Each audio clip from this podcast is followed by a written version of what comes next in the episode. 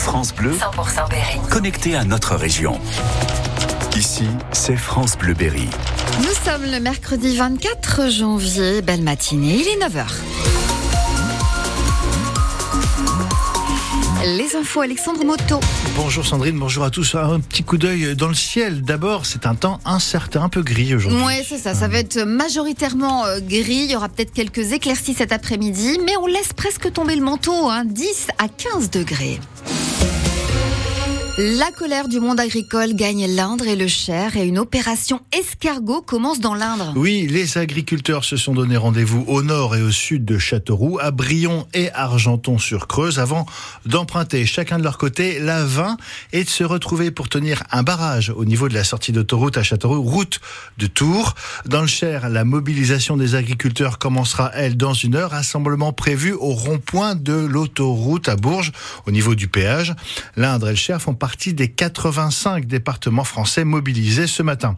Alors, les raisons de la colère sont multiples, en cause notamment la complexité administrative. Alors, les paysans peuvent compter sur l'aide de la Chambre d'agriculture pour les aider à s'y retrouver dans ce labyrinthe administratif. Deux tiers d'entre eux se font accompagner notamment par Christophe Périgord, un technicien spécialisé. On sent bien que euh, pour la grande majorité, euh, quand on réalise, quand on les appuie pour faire cette déclaration, ils nous demandent effectivement de bien inventorier l'ensemble des, des subtilités qu'il pourrait y avoir, qui s'appliqueraient à leur cas, pour les, les prévenir et, euh, essayer de les, euh, de les laisser sur le bon chemin, parce qu'il y a, il y a une grande incertitude souvent sur, euh, sur qu'est-ce qu'on doit faire, qu'est-ce qu'on ne doit pas faire, à quel moment on peut le faire, qui a droit, qui n'a pas droit, le voisin a fait, est-ce qu'il avait le droit. C'est tellement complexe et ça s'accumule tellement vite, la, la, la somme des réglementations, que pour globalement l'ensemble de la profession, ça va trop vite et c'est trop fort. Ça va trop vite et c'est trop fort. Le regard de Christophe Périgord, technicien spécialisé de la Chambre d'agriculture. Autre information sur ce conflit agricole, cette fois sur le front syndical. La Confédération paysanne se réunit aujourd'hui pour savoir si elle rejoint le mouvement. Le syndicat a été reçu à Matignon hier. Il est sorti plutôt déçu, notamment sur le volet de la rémunération des agriculteurs. Enfin, du côté du gouvernement, pas d'annonce pour le moment, mais elle pourrait intervenir en fin de semaine. Oh, il y a aussi une petite lueur d'espoir pour nos agriculteurs berrichons. La situation des nappes phréatiques s'améliore. Elle se recharge, même s'il reste encore quelques strates géologiques à remplir. En tout cas, les pluies des derniers jours commencent enfin à porter leurs fruits. Neuf engins et 25 sapeurs-pompiers luttent toujours contre les flammes. À Virzon, un violent feu d'habitation s'est déclaré chemin de L'intervention est encore en cours.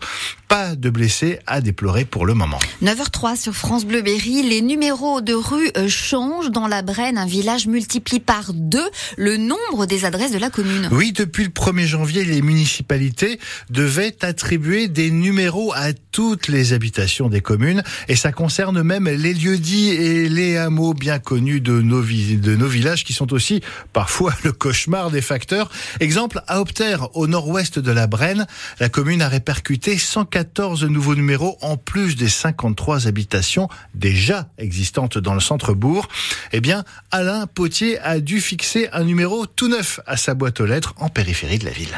Avant, ben, le voisin en face, il disait, ben non, c'est pas chez moi, c'est à gauche ou c'est à droite. Vous reculez, vous repartez, puis vous retournez à droite ou à gauche. Et il me trouvait. Donc on vivait quand même, mais c'est quand même un progrès. Faut, faut pas le nier. C'est plus facile pour les livraisons de colis, de, pour les commandes sur Internet. Tout de suite, euh, en ayant le numéro, il se trompe pas. Comme hier, j'avais une livraison. Il avait marqué zéro. Sur, alors, ben, il cherchait, il a cherché un peu. Je pense que c'est utile pour les urgences, le SAMU, un truc comme ça. Il voit le numéro, il se trompe pas. Il tourne à droite ou à gauche, mais pour moi, c'est bien. Hein. Ça aurait dû être fait peut-être même plus tôt. Parce que dans les bourgs, il y avait des numéros. Et pourquoi la campagne, il n'y pas de numéros hein Parce que moi, je suis dans la campagne, en fait, hein, dans les lieux dits. Hein. C'est nécessaire. Pousser à ça aussi, je crois, c'est l'histoire de la, de la fibre qui a fait que on l'a fait numéroter. Au départ, ils ont forcé à avoir des, un numéro euh, pour euh, installer la fibre. Aujourd'hui, euh, c'est efficace. C'est mieux qu'avant.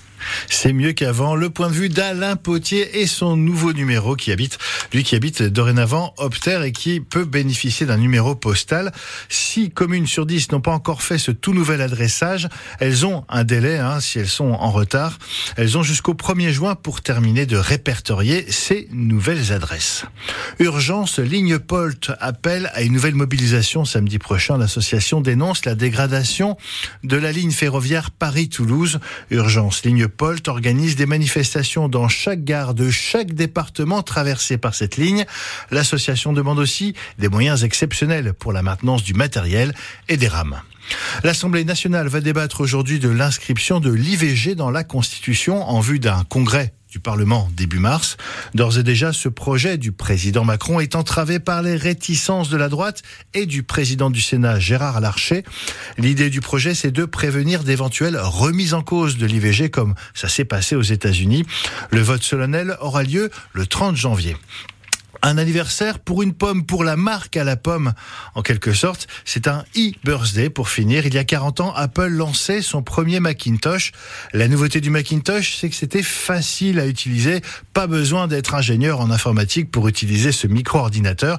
Steve Jobs, le fondateur de la marque, a changé le visage de l'informatique en bricolant un Mac dans son garage. Ça, c'est la légende. En tout cas, aujourd'hui, la société est valorisée à 3000 milliards de dollars en bourse. On est loin de la toute petite pomme des débuts.